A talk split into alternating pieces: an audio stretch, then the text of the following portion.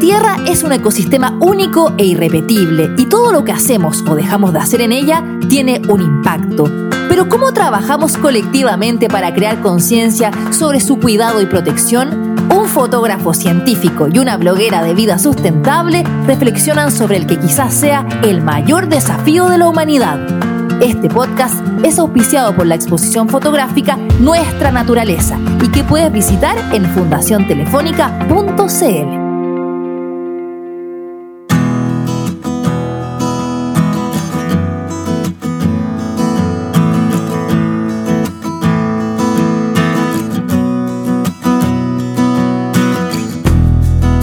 Sabes, Ana, a veces hablar de crisis climática me suena apocalipsis, pero parece que no todo está perdido. No, por favor, dime que no.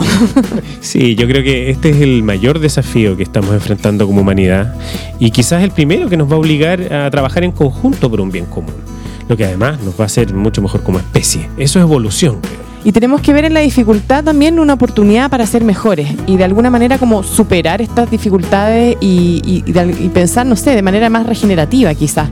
Por eso también creamos este espacio de conversación que con el apoyo de Fundación Telefónica pretende inspirarnos en estos tiempos medioambientalmente difíciles que estamos viviendo. Yo desde la fotografía y tú desde las redes, un trabajo de verdad súper colaborativo y que en esta primera temporada de Nuestra Naturaleza nos va a permitir conversar con interesantes actores de la conservación, el medio ambiente, la educación y por supuesto de, de las artes y la fotografía. Porque no olvidemos que este podcast nace en el contexto de la exposición Nuestra Naturaleza que reúne a destacados fotógrafos chilenos que se inspiran en nuestra biodiversidad y entre los cuales estás tú, mi querido Cristian.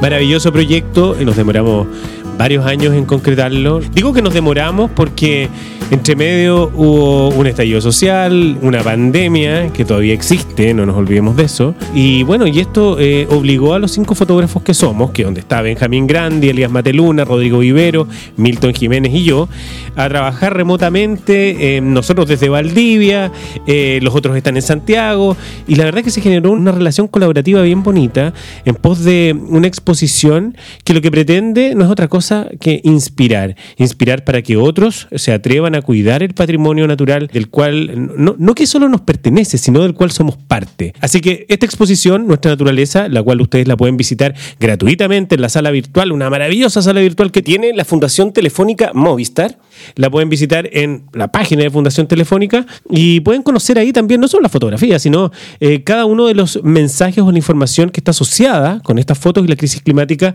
que no se retrata necesariamente en ellas, pero que de alguna forma nos permite reflexionar.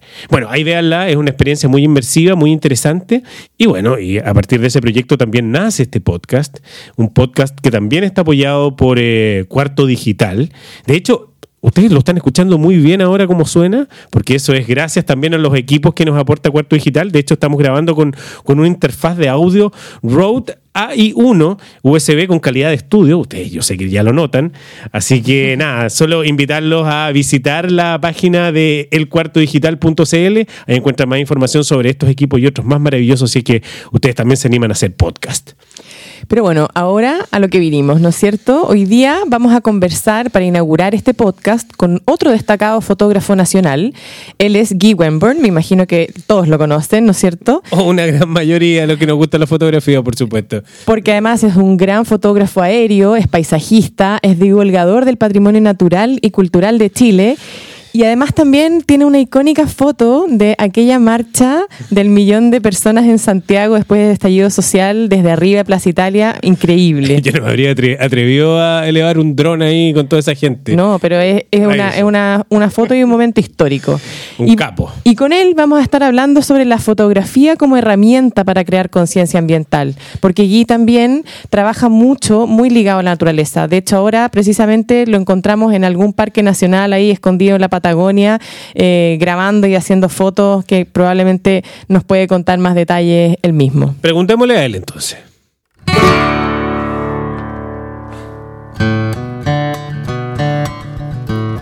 Hola Gui, ¿cómo estás? ¿Cómo va la vida? ¿En qué parte de Chile andas hoy?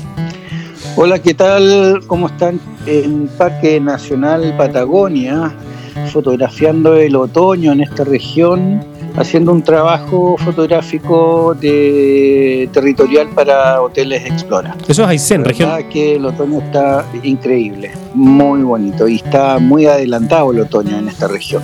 Qué bello. Sí, qué, placer ver esos otoños patagónicos, debe ser increíble. Y bueno, Gui, tú viajas mucho, te mueves por distintas partes de Chile, fotografiando, dedicándote a esto, pasando tardes y días completos en la intemperie, desconectado. ¿Cuándo partió esto como tu estilo de vida finalmente? Esto partió desde que yo decidí ser fotógrafo. Siempre pensé dedicarme a documentar la naturaleza y el patrimonio eh, natural y cultural de Chile mm, desde un principio. Por lo tanto, los proyectos editoriales eh, de libros siempre fueron un, objetivo a largo plazo. Y, aquí estoy lográndolo y, la verdad es que muy, muy feliz en el aspecto laboral. Oye, Gui, pero bueno, tú hacías un, comentario también aquí en, la, el inicio que me parece muy interesante, pero al mismo tiempo me parece un poco alarmante. Tú hablas de un otoño adelantado en la región de Aysén. Maravilloso por lo demás, precioso por todos esos colores, pero, pero claro, a ti, ¿qué, ¿qué, te pasa también? Porque tú llevas mucho rato fotografiando el paisaje desde el aire, desde tierra también, por supuesto, pero, pero tú has visto cómo ha ido evolucionando este paisaje, nuestro patrimonio natural frente a una crisis climática inminente. ¿Qué te pasa a ti con con, eso? Lo que me pasa es que el planeta no nos necesita a los seres humanos, nosotros sí lo necesitamos a él. El tema es que no nos damos cuenta del el efecto humano que provocamos en el planeta que se nos va a volver en contra de nosotros mismos. Eh, durante estos poco más de 30 años, la verdad es que sí he visto cambios naturales pero lejos lo que más me impacta y me preocupa es el gran expansión de la urbanidad humana en desmedro del territorio natural boscoso sobre todo y en los territorios naturales. Entonces, el ser humano le está ganando territorio de una forma alarmante. Sí, y eso, eso lo vemos en, en, todas partes. En el fondo no hay que irse a un lugar remoto para experimentarlo, sino que también incluso en, en contextos urbanos cada vez son menos las áreas verdes que tenemos y las áreas naturales para conectar. Y en ese sentido, Tú hoy día estás en un parque nacional tremendo, como es el Parque Patagonia, donde también ha habido grandes esfuerzos de conservación de, la Patagonia chilena y argentina también a, través de esfuerzos privados, públicos, etcétera. ¿Cómo, ¿Cómo, ves tú, qué percepción tienes de la conservación en, en Chile y cómo eso ha ido avanzando y nos permite de alguna manera proteger esa naturaleza que hoy día está en peligro? Yo creo firmemente que la familia Tompkins puso de moda un tema y que de cierta forma visibilizó lo importante que es conservar una porción muy importante de territorio natural como eh, amortiguador del efecto humano. De cierta forma, eh, este crecimiento exponencial de seres humanos en el planeta no va a ser sostenible en el tiempo y, ya actualmente somos demasiados seres humanos para convivir en un entorno sano para nosotros mismos. Por lo tanto, creo que Chile ha dado grandes pasos en forma muy positiva en proteger ya más de un, creo que un 22 o casi un 25% de su territorio en forma de parques nacionales. Oye, y bueno, y, hablábamos recién sobre las cosas que más te han impactado en este sentido durante tu carrera como fotógrafo. Hablabas sobre el crecimiento inmobiliario, pero ¿hay algún territorio en particular que a ti te haya llamado la atención, que se haya modificado? Te lo pregunto porque cuando yo pienso, por ejemplo, en fotografía aérea, me acuerdo de las primeras fotografías que yo empecé a hacer hace 20 años atrás, desde un avión, no sé, cuando yo un avión de pasajero, cuando venía de, iba de Valdivia a Santiago, por ejemplo, y Santiago era muy distinto a lo que es hoy en día. Hace un un par de años me acuerdo haber sobrevolado Santiago también en un avión de pasajeros y haberlo visto como un queso gruyer lleno de hoyos, eh, producto del trabajo minero y la extracción minera. ¿Hay algún territorio que a ti te haya llamado particularmente la atención de cómo se ha ido modificando la geografía en función de la crisis climática y, la, y el impacto del hombre? Sí, hay, sí, hay un par de ejemplos muy concretos. Ponte tú, cómo eh, se unió Puerto Varas con Puerto Montt a través de todo lo que es Alerce, que fue impresionante. Y en los faldeos del Calbuco, a donde hace yo unos ocho años veía solo bosque nativo, eh, una gran masa de bosque nativo, ahora veo caminos, mm. eh, sendas y que esa senda llega a una parcela y esa parcela ha talado todas sus 5.000 o 10.000 eh, metros cuadrados. Y ya hay islas de bosques pelados. Mm. entonces, Em, y eso lo he visto en varias partes en el sur, a donde es muy evidente porque la falta de bosque en manos del el hacha o la motosierra humana.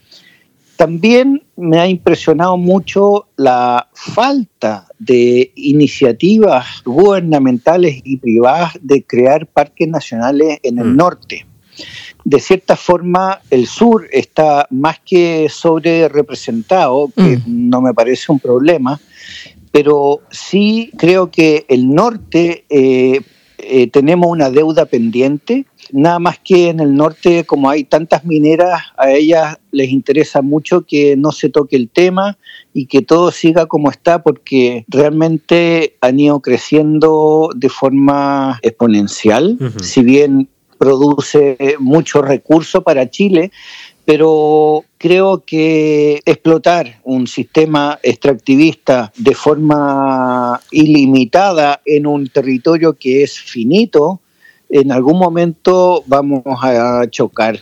Eh, y nos vamos a sacar la cresta con nosotros mismos. Bueno, ya, ya lo estamos viendo, ya la escalada de violencia en la, en, la, vida cotidiana hoy día en Chile está siendo realmente alarmante.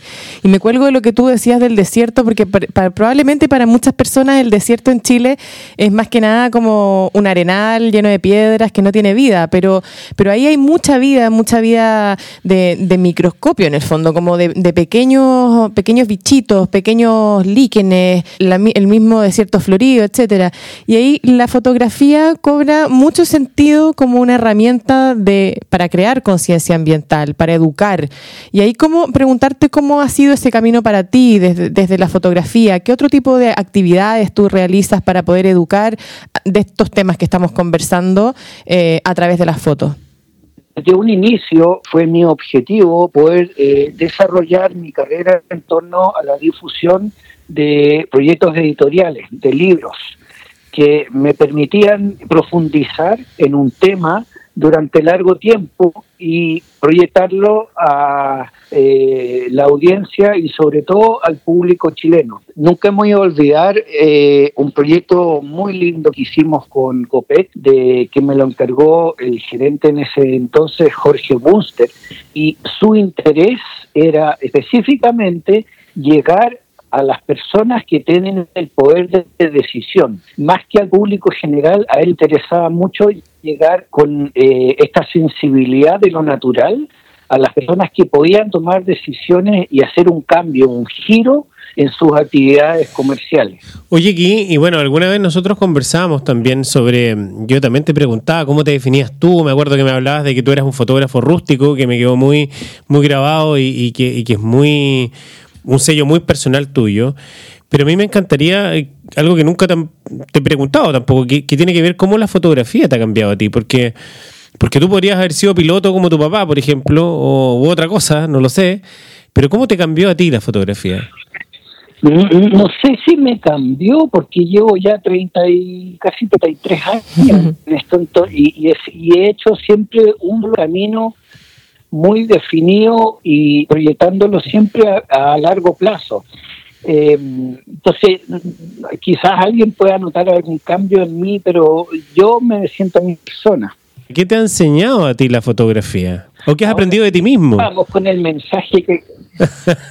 Exacto. Eh, mientras más me interno en la naturaleza, más me alejo del ser humano. Eh, me ha dado de entender muy bien nuestro efecto humano en una escala de tiempo eh, planetario. Eh, estamos tan concentrados como sociedad en satisfacer nuestras necesidades inmediatas que olvida o no nos damos cuenta de que esa satisfacción inmediata provoca efectos a muy largo plazo en nuestro entorno y en la naturaleza. Claro, y, ahí está la raíz de hoy día de, toda nuestra crisis como humanidad, porque finalmente esas, esas acciones también de consumo inmediato no nos satisfacen en el largo plazo y, entramos en ese loop eterno de, un poco autodestrucción, ¿no? Guy, Sabemos que estás muy lejos, estamos con una señal delgadita ahí para sostener la conversación, pero te queremos agradecer mucho por este tiempo. Yo sé que estás después de un largo día explorando ahí las, pampas patagónicas eh, y ha sido un placer conversar contigo en, el marco de esta exposición que precisamente lo que busca es retratar nuestra naturaleza, el patrimonio de Chile en ese sentido y cómo protegerlo. Así es, aquí. Así que un tremendo abrazo para allá. Nos veremos muy pronto. Y nada, voy a seguir haciendo la fotografía, una tremenda herramienta para generar conciencia sobre el cuidado de nuestro patrimonio natural, un patrimonio que, como decimos nosotros, no nos pertenece, sino del cual nosotros somos parte. Así que, nada, siempre es un placer hablar contigo. Los estimo mucho y me encanta lo que están haciendo, así que un gran a la distancia. Eh, saludos por allá. Abrazos, cuídate. Chao, chao. chao. Gracias. Chao, gracias.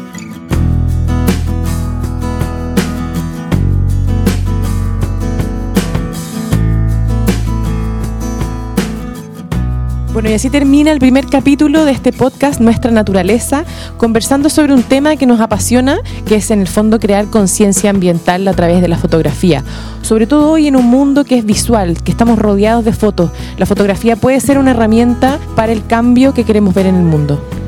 Todos tenemos una, cámara de teléfono en nuestro bolsillo, los celulares lo son.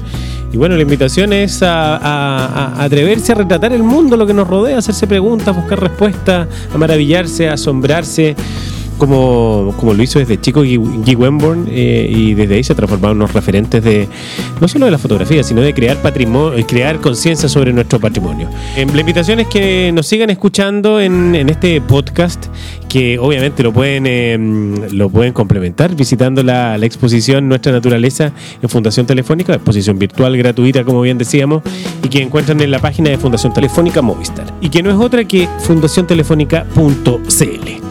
Así que un abrazo, eh, nos seguimos escuchando y que estén muy bien. Chao, chao. Chao.